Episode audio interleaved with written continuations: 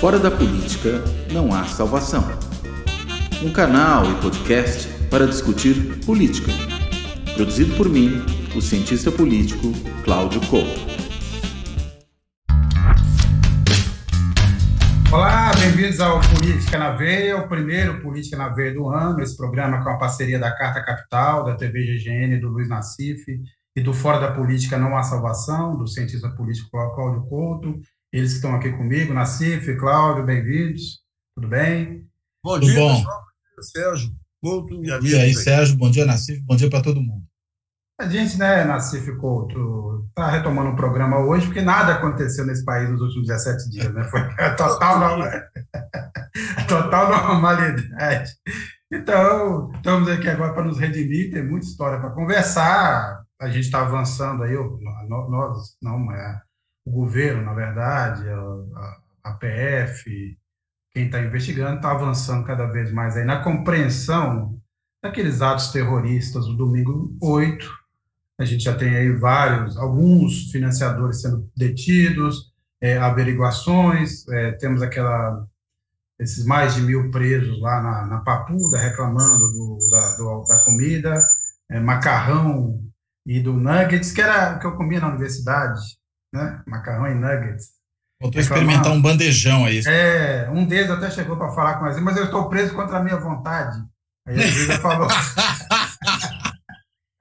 Aí, Pô, é realmente um caso muito particular esse aí, né? Que prisão é isso. Mas eu acho que o mais, quer dizer, o mais, tirando essas anedotas, né, além de tudo, o mais importante, eu acho, e que é o centro desse programa hoje, é o fato de dar essa participação do, das Forças Armadas ou de integrantes das Forças Armadas, que é mais do que uma conivência.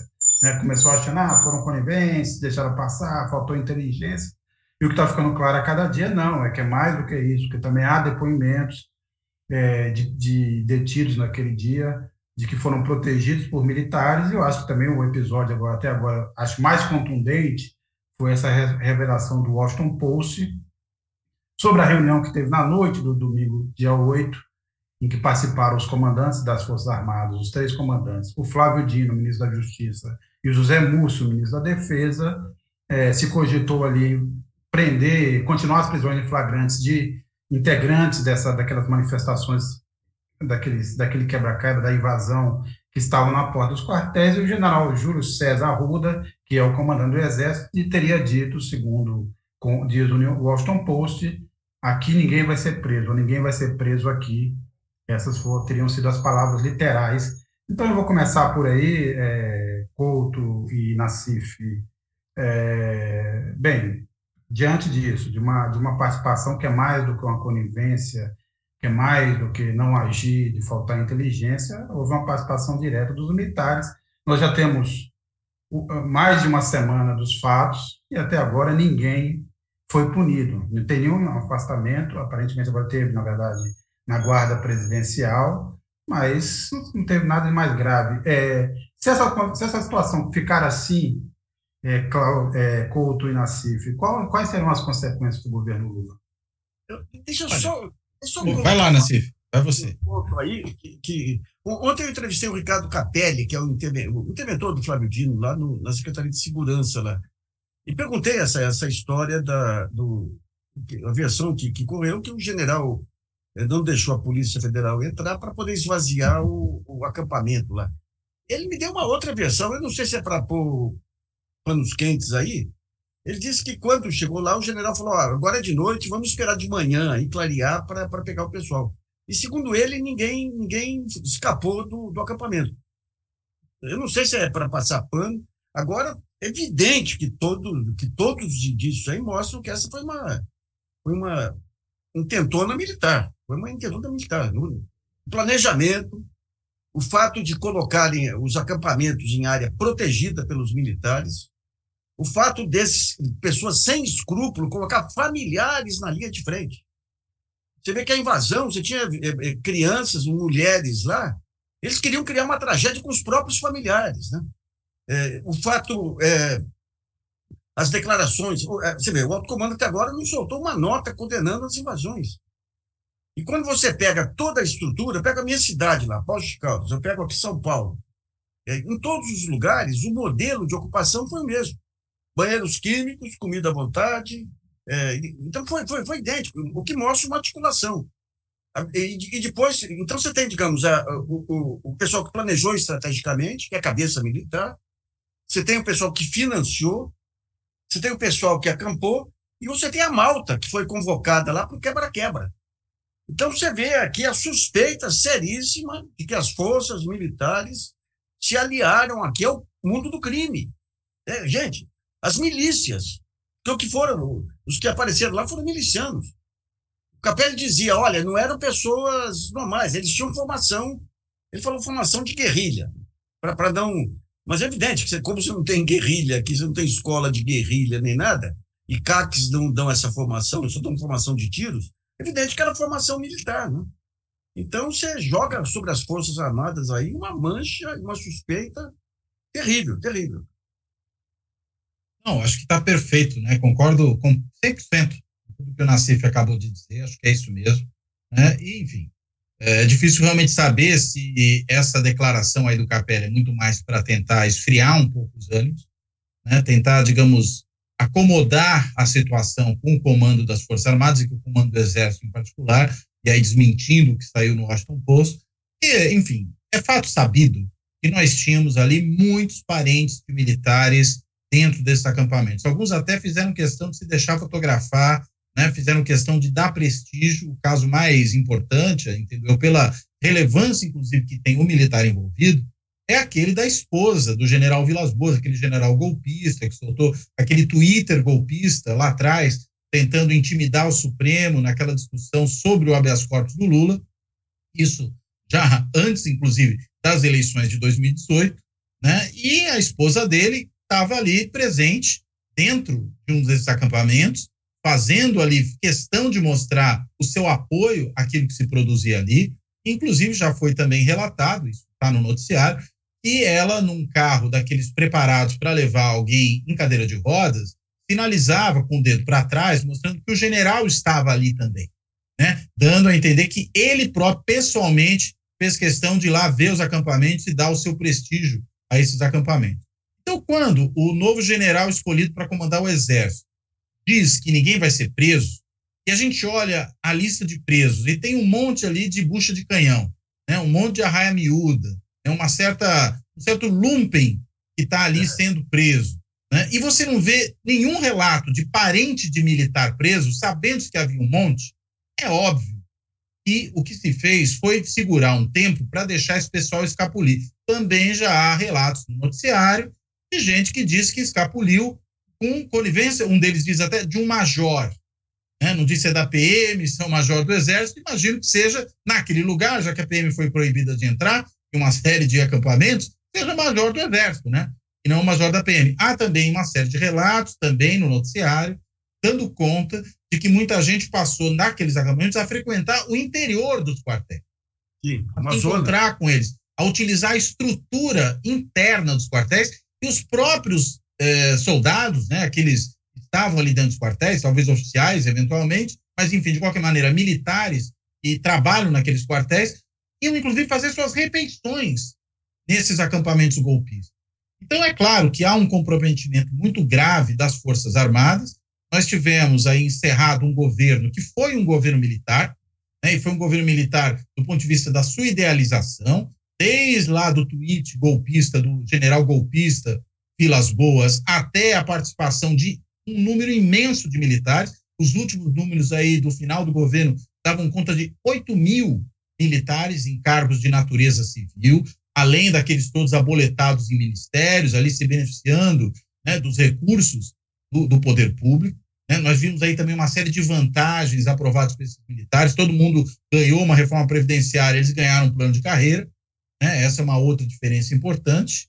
Além de tudo, conseguiram ganhar uma gratificação fura-teto. Muitos deles começaram a ganhar muito mais do que poderiam ganhar sendo servidores públicos. Então, ou seja, tivemos um governo militar que se encerrou, mas os militares continuam ali penetrando uma série de estruturas do Estado. Inclusive, o caso do Gabinete de Segurança Nacional né, já foi também noticiado, já está documentado, que eh, não houve nenhuma demissão daquele GSI herdado do general Heleno, e esse GSI foi o mesmo que, há 20 horas dos episódios, dispensou a guarda presidencial, né? deixou desguarnecido o Palácio do Planalto para que os golpistas, os vândalos bolsonaristas, invadissem o Palácio do Planalto, além das sedes dos outros dois poderes, e destruíssem tudo que viram pela frente. Então, veja, uh, não dá para tirar a responsabilidade dos militares como instituição desse processo. Né? Uh, são chupins da nação, né? as Forças Armadas têm sido chupins da nação há muito tempo, têm conspirado contra a democracia, têm produzido uma série de estragos na administração pública. Veja que fizeram na saúde, o estrago que produziram na saúde, na área ambiental, na política indígena. Né? Ou seja, né, os militares, na realidade, em vez de servir a pátria, se servem dela. É por isso que são chupins da nação. Né? E é preciso, evidentemente, fazer uma boa faxina, tirar esse pessoal. Acho que isso que começou agora essa semana, dessa exoneração em massa, é apenas o começo. Tem que ir muito mais fundo e tem que, claro, apurar a responsabilidade desses aí na, nos atos golpistas de vandalização, de ataque físico e institucional à democracia brasileira, promovido no 8 de janeiro na intentona militar, na intentona bolsonarista. Então, eu, eu queria que, insistir nesse ponto, eu só antes ler alguns comentários. A Maria Fernanda, Lula vai precisar ter coragem para colocar esses milicos folgados em seu lugar. Ne, Lula parece que está ponderando muito sobre que atitude tomar em relação à questão dos militares. E a Maria Elaine, é necessário levar ao mundo os ataques terroristas ocorridos, bolsonaristas ocorridos no Brasil. O Lula, na quinta-feira passada, durante um café da manhã com jornalistas, fez a sua mais contundente declaração em relação aos militares, né? Falou que eles precisam seguir a, a, a, o comando que ele é o chefe da, é, das tropas, que é o chefe da nação. É, disse, lembrou que é, ou citou a facilidade com que os é, golpistas terroristas entraram no Palácio do Planalto, as portas foram abertas e disse que ia apurar. Mas repito, estamos aqui oito dias dos, dos acontecimentos, começou agora essa pequena faxina, mas nenhum outro, é, nenhuma outra grande responsabilização até esse momento. E eu pergunto é, é não era, não abriu essa oportunidade para o Lula fazer algo, e o governo fazer algo mais contundente? É, vai continuar com essa estrutura do GSI, vai manter esse, esse comandante do Exército? O que, que é possível fazer? Ou será, ou terá que Hoje a gente está vendo que, no fundo, vai acontecer o que aconteceu sempre, que é tentar é, é, é, acalmar as coisas, colocar panos quentes e acertar é, é, algum tipo de relação com os militares. Se a gente vê a crítica do, do Zema ao Lula, a crítica do, do Dallagnol, a crítica tem, tem é, de procuradores ligados à Lava Jato, qual foi? Que o Lula não, demorou e não, e, e, não, e não invocou GLO, a garantia de lei, da lei da ordem. É, e fica nítido, é, é aquele negócio, é golpe, a gente fala muito de, de Portugal aí, mas que nem dizia antes, o, quando teve a Revolução Portuguesa, falava, nós temos democracia e vocês continuam nessa merda aí. o, é evidente que é, era o golpe mais mais previsto da história. Já falavam isso em dezembro com o Bolsonaro, né? de criar um, um, um fator de, de comoção é, popular, e daí você tem o GLO, e daí você transfere o, o, o comando para as Forças Armadas. Né? O que eu fico só em dúvida é o seguinte: por que, que o Bolsonaro não levou adiante isso? É, você tem duas hipóteses. Uma é que não teve unanimidade nas Forças Armadas. E por unanimidade não significa, eu acho que a grande maioria é golpista, é, mas digamos o risco. Tem, tem um diálogo que foi, que foi colocado aí por, não sei se é verdadeiro ou não, mas que um do, dos generais falou por 20 dias, por 20 meses de, de glória, nós, vamos enfrentar 20 anos de, de, de processos aí. Né? Então, digamos, você não teve essa unanimidade. É o primeiro ponto. O segundo ponto, o Bolsonaro amarelou claramente amarelou. Esse é um golpe tão nitidamente militar que o Bolsonaro se mandou, ficou quieto aí um mês antes da, do final da posse para não se comprometer. Acabou se comprometendo por conta daquele filho, aquele filho meio, meio desequilibrado dele lá, que colocou, colocou uma, uma um Twitter dele aí, enaltecendo o golpe. Então, digamos, aquelas hipóteses de que o Bolsonaro não passava, o bolsonarismo não passava de um instrumento do poder militar ficam, ficam, ficam consolidadas. Né? Eu não sei como é que eles vão substituir o Bolsonaro e com aqueles. Mas, mas assim, você acha que, que foi uma tentativa de golpe mesmo? Ou foi uma tentativa de manter o país refém de uma agenda? Ou foi, era, era realmente tentar dar um golpe? Era golpe. Você ocupa os três poderes. Você tem resistência no Congresso e, na, e, na, e no Supremo, porque o policiamento lá não era militar. O Palácio, você tem tudo aquilo escancarado. E o Lula, Flávio Dino e outros ficaram entre as duas alternativas, ou GLO ou, ou, ou, ou a intervenção no, no, no, no, governo do Distrito Federal. E o Lula declara nesse período. Ele fala, não quisemos o GLO porque jogaríamos aí o controle da situação para os militares. Era tudo que eles queriam. Era um cavalo de Troia, né? Tudo que eles queriam. Mas a intervenção federal não deveria ter sido completa? Essa é a minha impressão. Quer dizer, por que uma intervenção só na segurança pública, é, Cláudio Couto, ou na CIV? Era urgente. Era urgente e agiram rapidamente. Você vê, o Capelli, quando chegou lá, em, em, pouco tempo, virou totalmente a posição da polícia militar lá, que de defensiva passou a ofensiva e, e encurralou aí os golpistas, né? Golpistas. Coitadas veinhas lá, que traficante lá, aquele negócio todo lá. Aquela malta, o lumping lá, que nem diz o Cláudio Couto. Né? Alguém disse aqui que se tratou de um capim tóleo, né? Agora. História é... da boiada. Mas só, deixa eu só responder uma questão que você levantou, Sérgio, ah, sobre sim, por que a intervenção sim. só na segurança. Porque é aí que estava o problema, né? É, imagina agora o governo federal ter que cuidar da educação, da saúde, da zeladoria do Distrito Federal, né? Deixa isso para o governo do Distrito Federal. É melhor resolver só o problema da segurança, que é ali que estava o problema, né? Acho que é uma questão econômica e veja, insisto, né? Acho que o Nassif já falou, eu até pontuei, mas acho que é bom sempre enfatizar, né? Era uma armadilha. O presidente chama uma GLO, ele bota os golpistas no comando da contenção do golpe. É, ou seja, é um cavalo de Troia completo, né? Seria realmente é, um autogolpe no sentido inverso ao normalmente utilizado para definir esse tipo de coisa, né?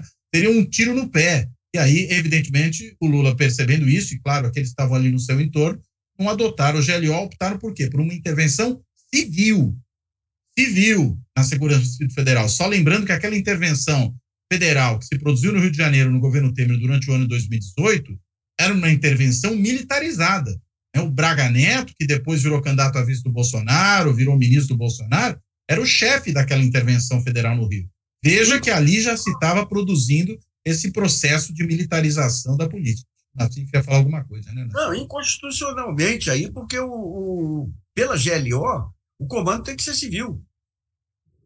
Você tem aí esse processo de militarização, começa com algumas. A Dilma lá atrás, um pouco, quando ela abre o DENIT, para o Tarciso aí, para generais envolvidos até o pescoço com rolos aí de empreiteiras militares.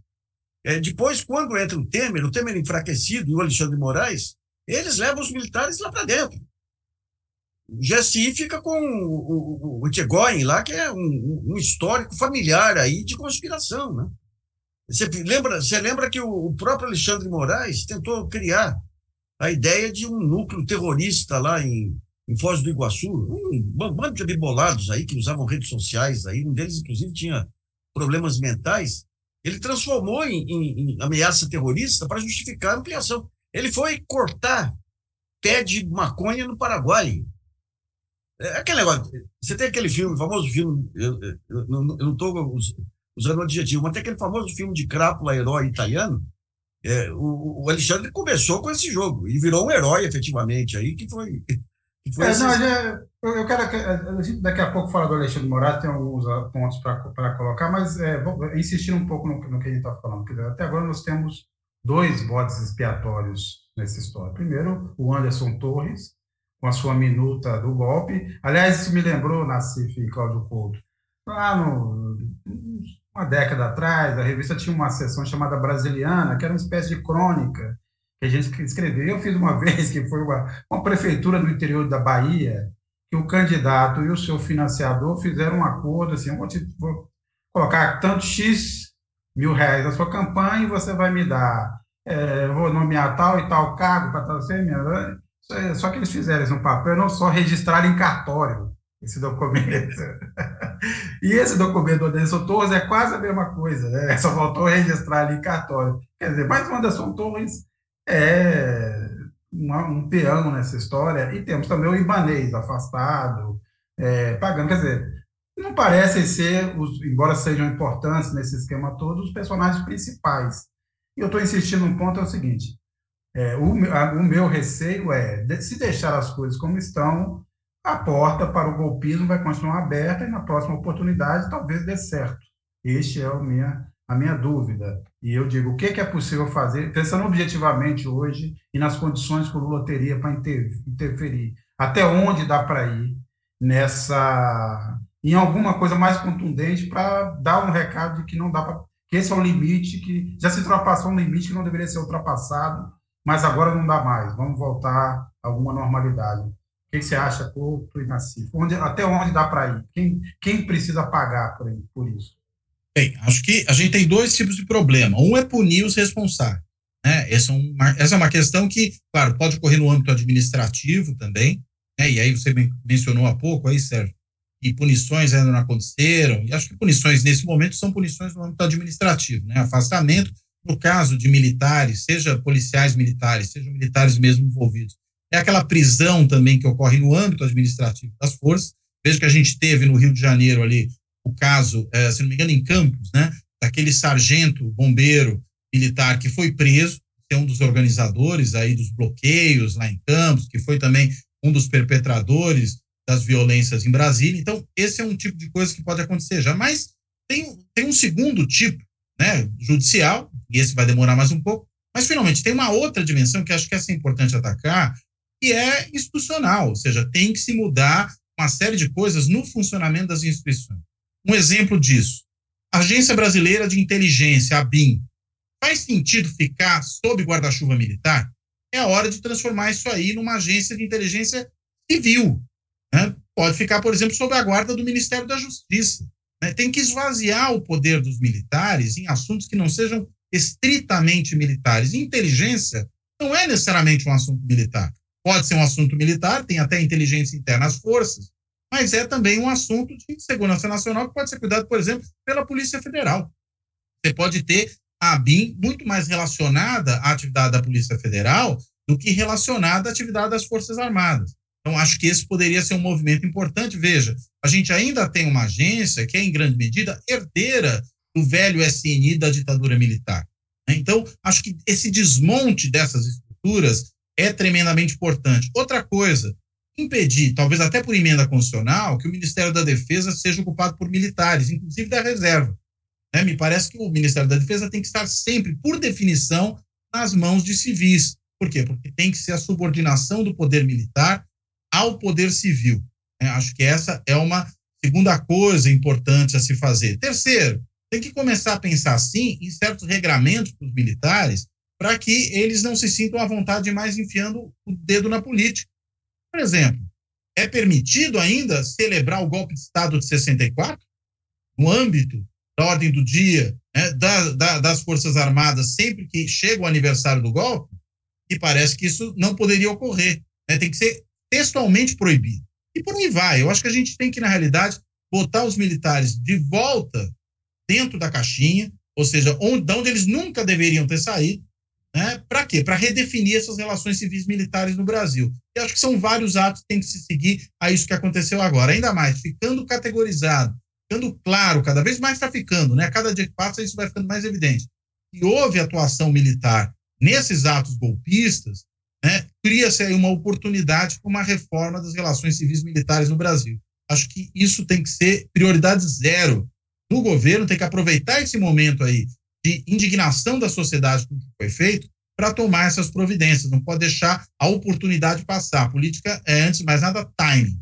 Né? Se você perde o timing, você perde o momento, isso depois fica mais difícil de fazer.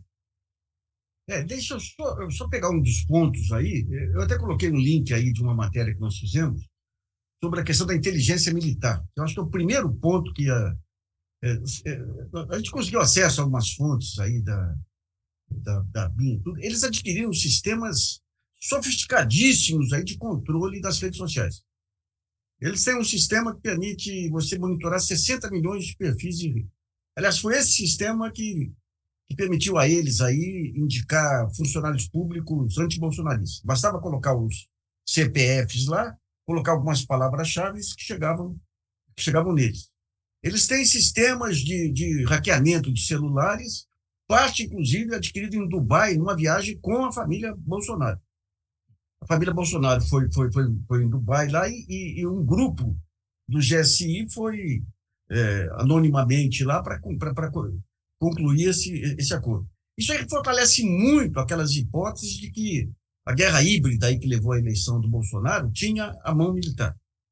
Tinha mão militar. Não era aquele mobilado daquele filho dele lá, que era o gênio, da, o gênio das redes sociais. O que o gabinete do ódio fazia era aproveitar, digamos, a, a, a estrutura que foi montada e jogar o seu, o seu ódio lá. Eu, quando veio, quando o Bolsonaro estava ainda eh, preparando a candidatura, eu conversava com uma fonte aqui em São Paulo que, por coincidência, ele não era bolsonarista, mas por coincidência ele virou guru eh, dos, eh, dos, dos jovens olavistas que estavam sendo convocados para o governo. Você tinha os olavistas e tinha os militares.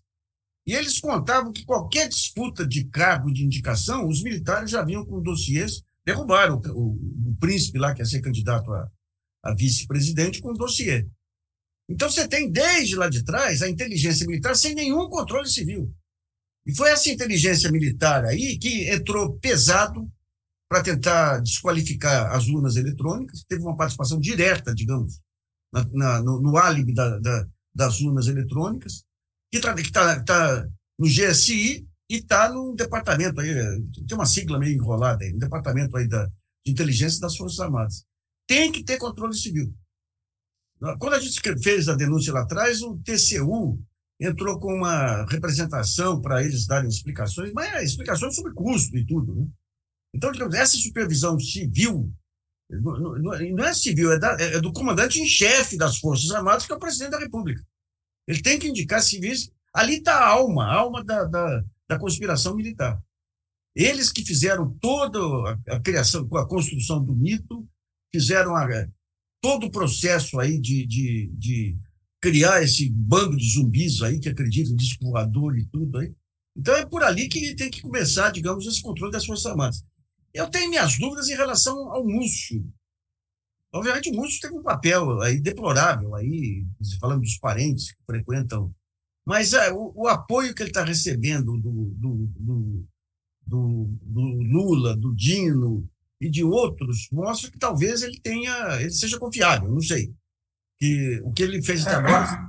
Ou talvez seja uma forma só de não criar mais marola, mais problema na primeira semana, que me parece muito um pouco. Quer dizer, o Lula aparentemente quer levar por mais algum tempo essa estrutura, embora também tenha saído várias notícias de que ele tenha ficado irritado tanto com o Múcio quanto com o próprio Flávio Dino. O Flávio Dino até por uma certa, vamos dizer assim, é, um, foi um pouco naive na... Credulidade, confiar, né? É, na, confiar tanto no governador Ibanez, né? O Mas Ibanez também... foi aluno dele, viu? É.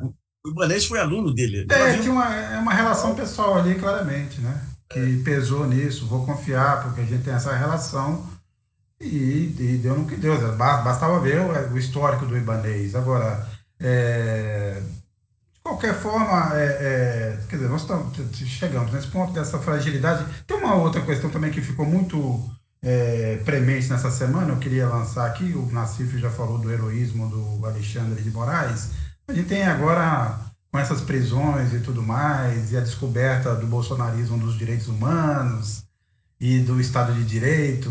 É, há uma e que progresso sobre... fizemos. É, em uma semana, é. os bolsonaristas começaram a se preocupar com direitos humanos. Há uma, há uma discussão sobre. A gente já discutiu isso nesse programa algumas vezes, mas ela, ela continua presente. Que é: teria o ministro Alexandre de Moraes extrapolado em algum momento nas suas ações a esse grupo se juntou o Glenn Greenwald, né, um jornalista é, famoso, um tanto quanto também, que nunca escapa das polêmicas de uma forma muito clara, do jeito que ele faz, mas ele foi um a se juntar às forças que o Brasil está sob um risco de uma ditadura do judiciário. Mas eu volto ao seguinte: é, tem algum acesso? Vocês acham que em algum momento o Alexandre de Moraes extrapolou das suas funções? Gente, a gente estava vivendo um, um, espírito de golpe faz tempo. O que o Alexandre de Moraes fez aí foi lá atrás, lá atrás, quando montou aí a, o inquérito do fim do mundo, ele agiu como um enxadrista brilhante. Eles perceberam lá atrás todo esse jogo, o inquérito do fim do mundo, enquanto, de um lado, o Toffoli cultivava aí as relações com o Bolsonaro, ria daquelas piadas obscenas do Bolsonaro, ele abriu o inquérito e passou para o Alexandre. Então, a maneira como Alexandre atuou nesse período todo foi de um enxadrista fantástico. Porque você tinha aquele sentimento de impunidade pegando todo mundo. Então, ele começa já a cercar, a cercar o gabinete do ódio, você vê de cara o, o, o pavor que ele passou a infundir em Bolsonaro. Quando aqueles empresários foram brincar de conspiração no WhatsApp, ele deu um chega para lá, deu um chega para lá, é, foi em cima, em cima de, de outros setores que estavam sendo, sendo é, tinham essa sensação de impunidade, se antecipou. Lá atrás, ele convoca os comandantes de polícias militares de todos os estados para mostrar. Porque, gente, chegou um momento que, que a grande dúvida era o seguinte: vamos, pegar o, o, o, o Faquin. O Faquin proíbe lá a, a, a, Polícia Militar do Rio, no tempo da pandemia, de fazer aquelas operações, aqueles assassinatos em massa lá. E não, não é cumprido. Então, quando o ministro do Supremo dá uma ordem e a ordem não é cumprida, você tem uma desmoralização do Supremo. E o que o Alexandre de Moraes fez aí foi bancar todas as apostas, aquela convocação dos secretários de segurança estaduais e, do, e dos chefes, dos comandantes de polícias militares, foi fundamental para os golpistas das Forças Armadas perceberem que havia uma, uma contraposição de força lá também. Né? E o Glenn, eu estava vendo outro dia, alguém colocou no Twitter aí algumas declarações dele quando foi ameaçado lá atrás, falando do bolsonarismo, da ameaça do bolsonarismo, da violência do bolsonarismo. Então, é, tudo bem, o Glenn é um cara polêmico que tem princípios. Ele, ele tem princípios, ele não é um porra louca qualquer. Mas não dá para entender, porque ele, ele entendeu lá atrás a natureza do bolsonarismo. Não dá para entender agora ele cobrar um bom mocismo aí do, do Alexandre de Moraes. A grande dúvida é o seguinte: passado esse período de, de golpe, de conspiração, o Alexandre de Moraes volta para os trilhos? Eu acho que volta. Mas daí a gente tem que ver. Eu acrescentaria um ponto, né? É bom lembrar que durante a maior parte do tempo, o Procurador-Geral da República, seria o responsável por agir e aí provocar o Judiciário para tomar providências, não agia. E aí, claro, né, por definição, a Advocacia Geral da União também não agia.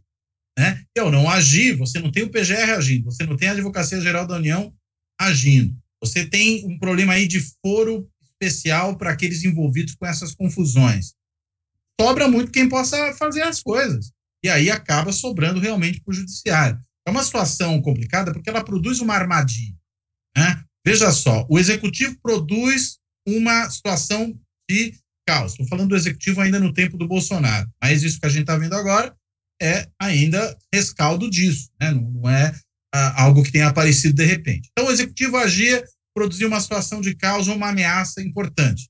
PGR silenciava, obrigava o judiciário a agir de ofício, muitas vezes, como fez no inquérito das fake news. E aí, o que que acontece? Aí o presidente apontava o dedo para o judiciário e falou, aí, ó, o judiciário está tomando partido. Né? E aí atacava o judiciário. Ao atacar o judiciário, obrigava o judiciário a se defender. Ao se defender, reforçava essa imagem de que estava tomando partido. Ó, estão contra mim, dizia o Bolsonaro. Isso vai numa escalada, isso gera uma espiral né, de, de piora das relações entre os poderes e de uma certa percepção de que o judiciário, na realidade, é parte interessada no jogo e não é árbitro, como normalmente a gente imagina que ele deveria ser. Então, produz-se aí uma armadilha. Né? Essa é a armadilha que o bolsonarismo gerou. Né? Claro, aliciando o PGR isso é muito importante. Por isso que o Augusto Aras, embora agora começou a perceber que o vento mudou, parece que está querendo mudar de comportamento, até mandou embora a Lindor Araújo, né, que era o seu lugar-tenente para resolver esses problemas, né, que era ali uma bolsonarista de quatro costados e tudo mais. Mas é, é bom lembrar o que ele fez ao longo dos últimos três anos e meio. Ao, ao longo dos últimos três anos e meio, ele ajudou a alimentar esse monstro. Ou seja, os, os episódios do 8 de janeiro, a tentativa de golpe de Estado, tudo isso tem como um dos coautores Augusto Aras. Né? Ele é corresponsável por isso, porque agiu dessa maneira. Então, acho que a gente não consegue entender a maneira como operou o Poder Judiciário nesses últimos tempos sem perceber esse cenário mais amplo de anormalidade que o bolsonarismo nos mergulhou. Essa, essa normalidade tem a ver também com essa conduta da Procuradoria-Geral da República. Ou seja, contaminou todo o sistema político, todo o sistema institucional, e aí acaba gerando esse tipo de disfunção. É. Eu só colocar dois pontos. Agora, do, do Green, vocês que falem, ele é colega de vocês, não tem nada a ver com Bom, só dois pontinhos do que o Couto coloca, que a ação do, do, do, do Aras também foi uma reação à extrapolação absoluta que ocorreu no Ministério Público a Lava Jato. Então, ele ganha legitimidade no começo, desarmando aí todo aquele protagonismo político da, da, da Lava Jato. Né? E o segundo ponto é o seguinte: se no, na presidência do TSE tivesse qualquer outro ministro que não o Alexandre Moraes, a democracia teria resistido? Porque ali não foi só. Só de coragem física. Coragem física. Ele estava tratando com bandidos que ameaçavam ele e a, e a família. Ele, quando monta a CPI do, do fim do mundo lá, ele trouxe policiais que ele já conhecia na condição de ex-secretário de Segurança de São Paulo e que eram da confiança dele, senão seria boicotado. Então, eu não vejo nenhuma outra pessoa dentro do Supremo aí, você tem ministros ótimos, que o Lewandowski, tudo, mas que reunisse aquelas condições de conhecimento do meio policial, de coragem física e de visão, de enxadrista mesmo aí. Quando o Exército começa lá com essa história, a história das urnas, ele dá um chega para lá no, no ministro da Defesa, eles recuam. Param de falar de manipulação, de manipulação de, de urna eletrônica, né?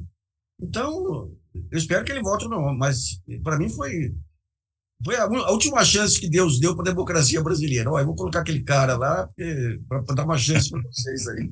Alexandre o Grande.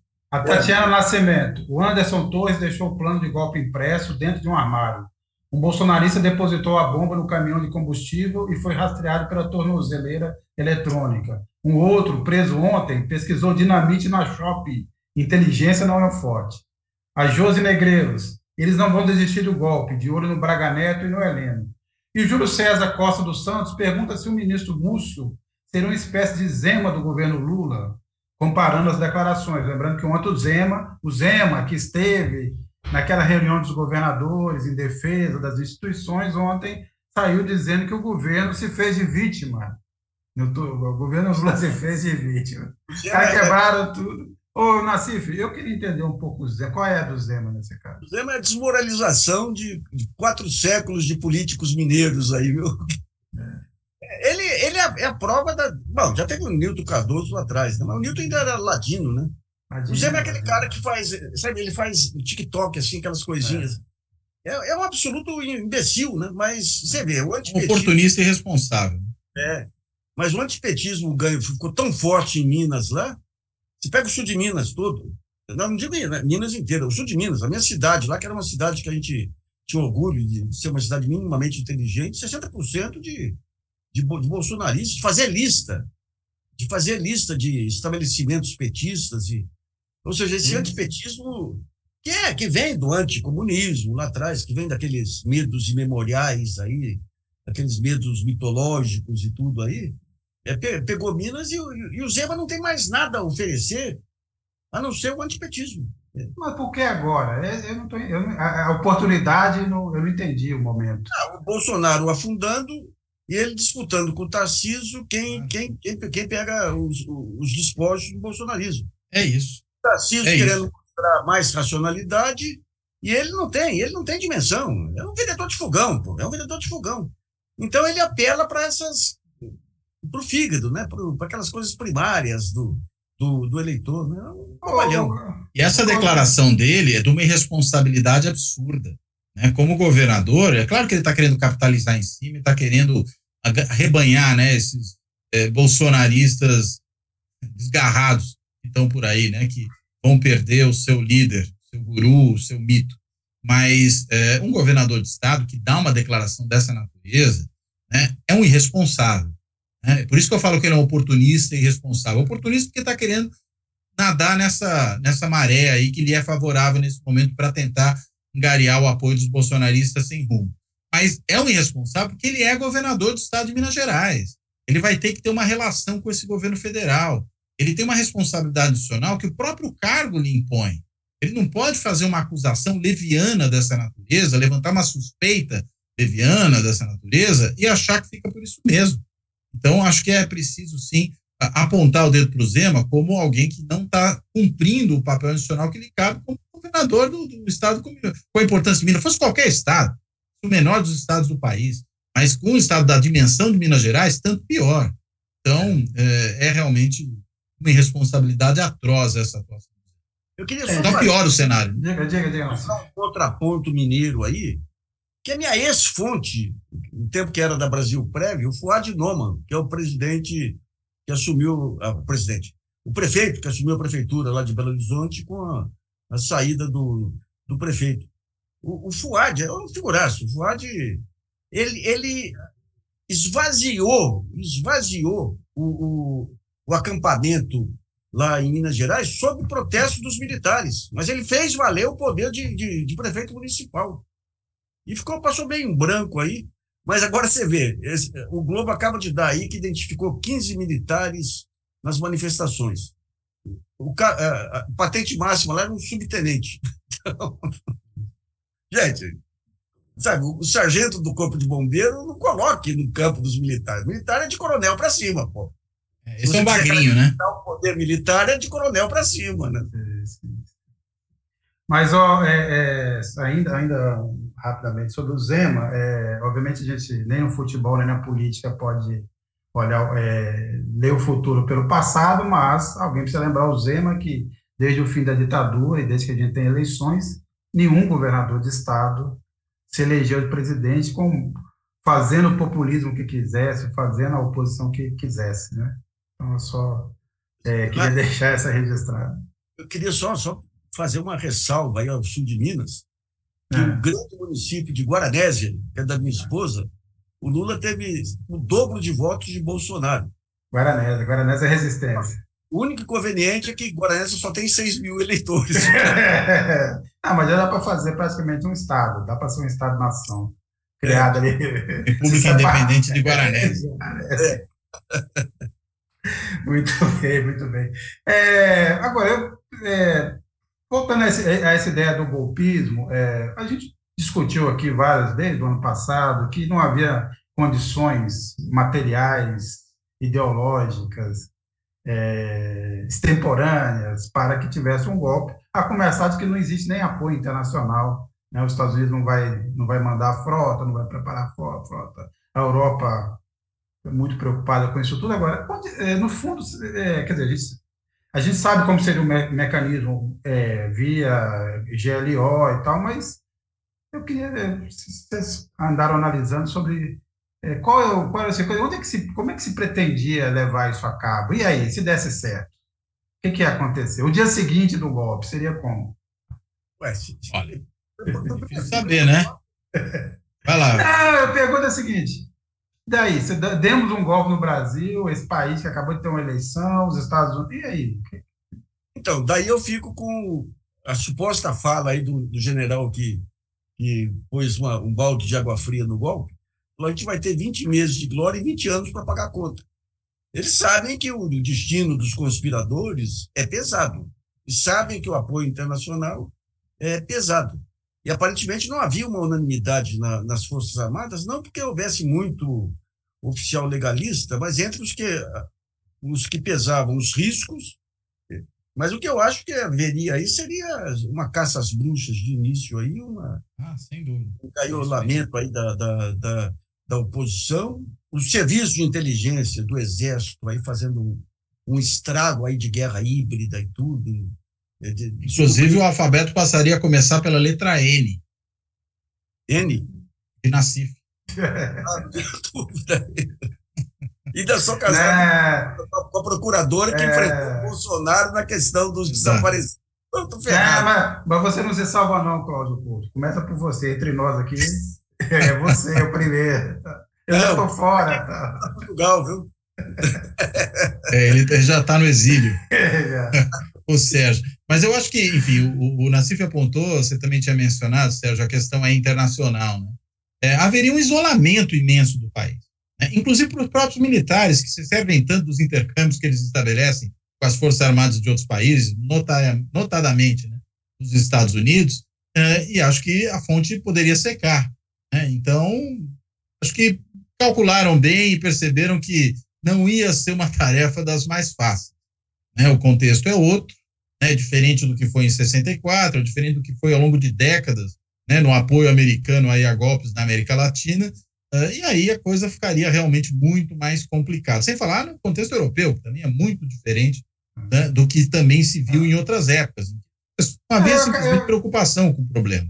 Eu acabei levantando essa questão assim, não, não, não facilmente ser respondida, ou impossível ser respondida, porque eu continuo achando que a tese principal, ou a estratégia principal, é manter o Brasil refém de uma agenda que é impedir que o governo Lula implemente qualquer medida. Vamos manter o Brasil numa, tensão constante, num medo de um golpe, de acontecer alguma coisa, para que você não implemente uma agenda. E aí, eu, eu coloco uma outra, um outro ponto aqui que me parece que, que a, a, a, é, o contexto continua ainda muito grave, que aparentemente isso não tem relação, mas para mim tem, é que foi esse, agora vamos dizer assim, a, a, intentona dos patos amarelos ontem na Fiesp, que é o afastamento do Josué Gomes da Silva da presidência da Fiesp. Obviamente vou começar pelo Nassif, mas queria que o Cláudio Couto também comentasse, que me parece o mesmo movimento ou seja, é aquela parcela da população insatisfeita com o resultado eleitoral que tinha ali alguém que, que prometia levar a indústria a, de novo, a discussão, ao diálogo, em busca de um plano comum, e resolveu afastar, sob as justificativas mais esdrúxulas, alguém que representava um ponto de diálogo com o governo Lula. O, Sérgio, eu acho que no caso da Fiesp é um negócio mais comezinho lá, é o lumpen do, do empresariado. A Fiesp e outras é, federações aí, eles têm uma estrutura de poder que é maluco. A Fiesp tem o voto aí da, da Associação das Padarias de Ribeirão Preto, Associação da Indústria Têxtil, não sei, de Leme, uma coisa assim. Então, o que eles fizeram lá foi, foi é, é, é uma estrutura que não representa a indústria. É uma estrutura que representa, que representa é, sindicatos cuja única função é garantir uma, boquinha para o presidente do sindicato junto à Fiesp. Então, digamos, a boquinha continua sendo um grande fator junto aos militares e junto a essas federações. O que, por exemplo, e daí é, é por isso que o, que o SCAF teve tanto espaço lá, porque ele atendia a boquinha. Ele atendia boquinha. A Fiesp, desde lá de trás, viu? Vou te falar, lá, lá atrás, você, quando você queria ouvir a voz da indústria, você ia falar com a Bimac, ia falar Hoje nem sei, aí tão enfraquecida que ficou, que ficou a indústria aí. Né?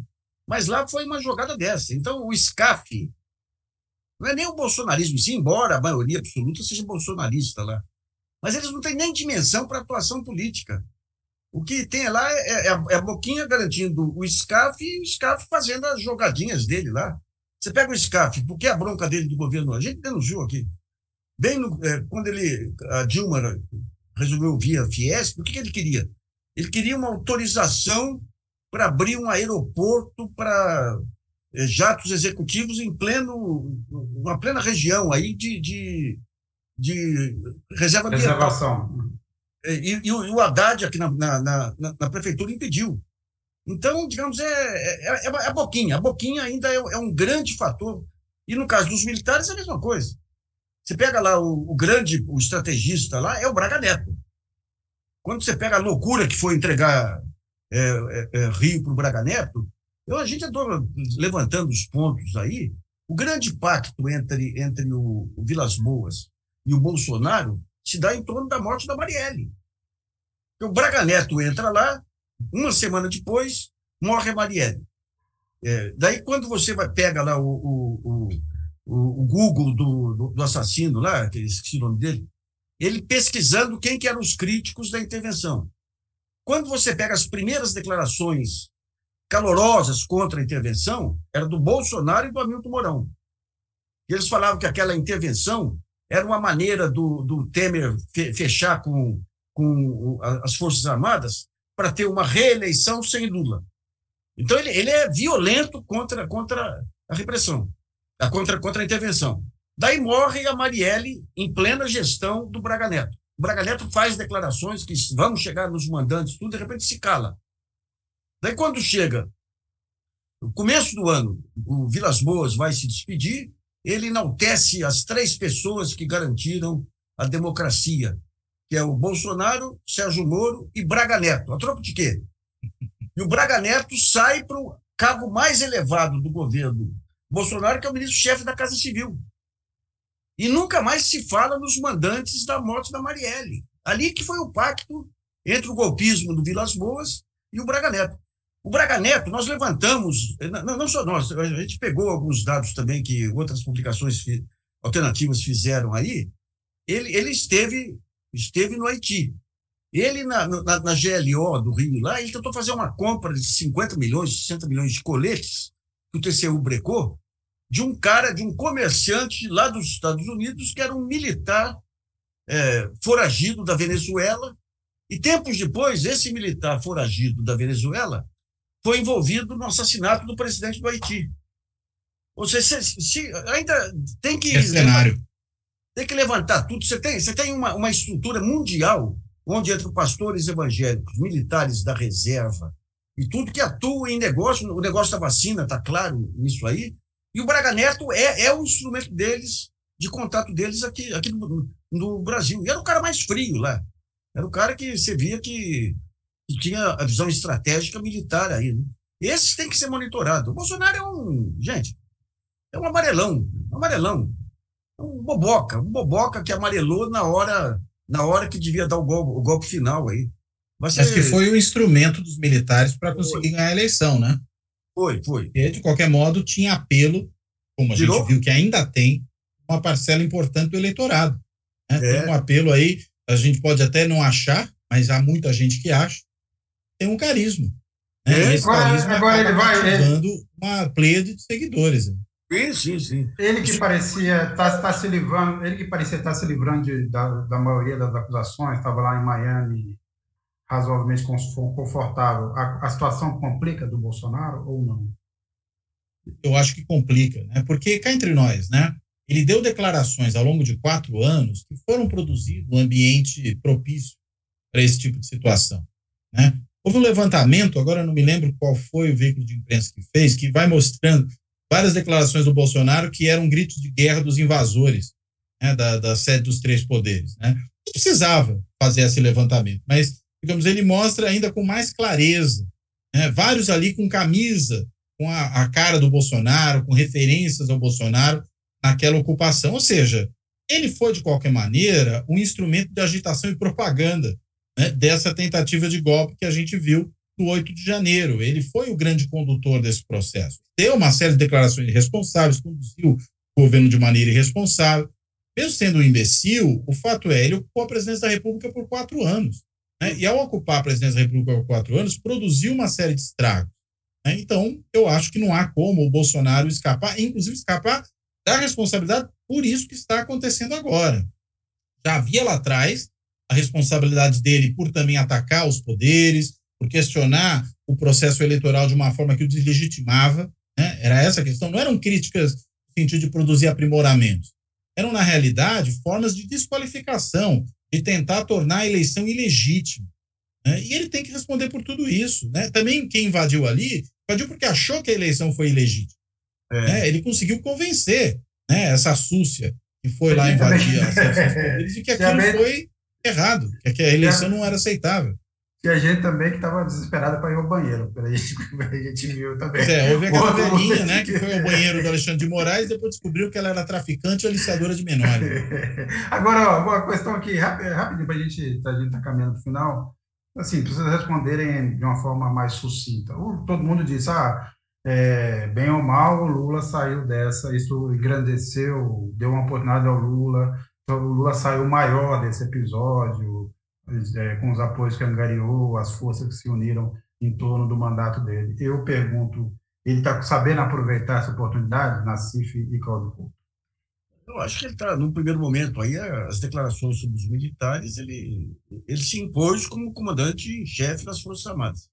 Isso aí foi muito relevante.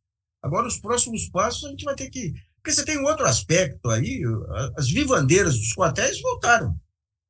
Outro dia, uma matéria do Estadão dizendo que o, o Lula se afastando cada vez mais das Forças Armadas, o Felipe Dávila, eles estão querendo, em pleno, em pleno, em plena tentativa de golpe, aproveitar o momento para ressuscitar o antipetismo e viabilizar uma terceira via que não existe mais. Então, mas é, eu, eu confio no, no, discernimento dele, né? mas a, a, gente não tem informação suficiente para saber qual a correlação de força hoje. Eu acredito que, na realidade, essas declarações foram muito importantes. Né? Por quê? Porque o presidente tem que mostrar que quem tem autoridade sobre as Forças Armadas é ele. Né? E os militares não podem ficar de beicinho, porque o presidente lhes faz críticas, e críticas completamente pertinentes. Realmente não se mexeram para tirar golpistas da frente dos quartéis, até porque tinha parentes seus ali e também militares da reserva, se não alguns da ativa talvez escondidos, dá para ter certeza disso agora, né? E aí o presidente deu nome aos bois. Tem que dar, tem que cobrar. A gente viu como é que o GSI se portou. A gente viu como se portou aquele coronel, chefe da Guarda Presidencial do Planalto, querendo impedir a polícia do DF, quando finalmente ela resolveu agir, de prender os golpistas. Né? Veja que ponto se chega. Então, se não se dá o nome aos bois, não se responsabiliza os militares, fica difícil seguir os passos é, que vêm depois. Então, acredito que começou bem, acho que tem que falar isso mesmo, não tem que ter medo da cara feia dos militares nessa hora, porque eles têm que ser chamados à sua responsabilidade e têm que ser postos no seu devido lugar, que é fora da política, né? que é nos quartéis, que é cuidando das fronteiras do país, e não se metendo em assuntos que simplesmente não são da sua alçada. É isso que tem que ser feito. Então, acho que começou, mas não pode parar por aí. Eu chamei a atenção mais, é, mais cedo hoje, né? E é preciso fazer uma reformulação institucional séria, tudo aquilo que diz respeito às relações civis militares. Inclusive, repito aqui, no caso da ABIN, tem que sair da, do guarda-chuva militar, tem que ir para o controle civil. Colocá-la no Ministério da Justiça seria uma decisão importante para isso e outras coisas que vão nessa mesma direção. Então, acho inclusive, que o Lula começou bem, tem que dar continuidade. Inclusive, quem sabe até é, acabar com esse tal artigo 142, que sempre dá essa margem. Também. Dá para nós. Dá para nós. O, quando veio essa, esse documento aí com, com Torres, é, todo mundo já pensou no Ives Gandra. E o Ives saiu correndo. Ah, isso aí não tem totalidade, Afasta esse bicho de mim. Mas eu não duvidaria, não duvidaria. Eu também não. É, cada regime tem o Carl Schmitt que merece, né? Cada faceta tem o jurista Carl Schmitt que é. merece. A gente tem o Ives Gandhi. É isso. Nassif, Couto, bem, obrigado aí, bem-vindos aí de novo à, à, à Baila, né? Agora estamos aí. Queria agradecer quem nos acompanhou aqui essa, de novo essa semana, lembrando Continuem assistindo, acompanhando os programas da Carta Capital, da TV GLN, tem um Fora da Polícia Não, não Há Salvação aos sábados, é, no canal do, do, do, próprio Cláudio Couto, e até a próxima semana, e vamos ver aí que emoções não têm faltado, pelo menos. Tá? Inclusive, não, não morreremos me, de tédio, né? Só me permita dizer, Sérgio, o Fora da Política na Salvação dessa semana vai ser exatamente sobre a questão aí da atuação dos militares nessa história. Ah, maravilha. Quem é o convidado? Quem é o ah, convidado? Ah, surpresa. Surpresa. surpresa. É o Braga Neto. ah, surpresa. Vai ter que ver no sábado ou ouvir no sábado para saber. Maravilha. Então, pessoal, Gente, obrigado. Até mais. Um abraço para todo mundo. Um abraço.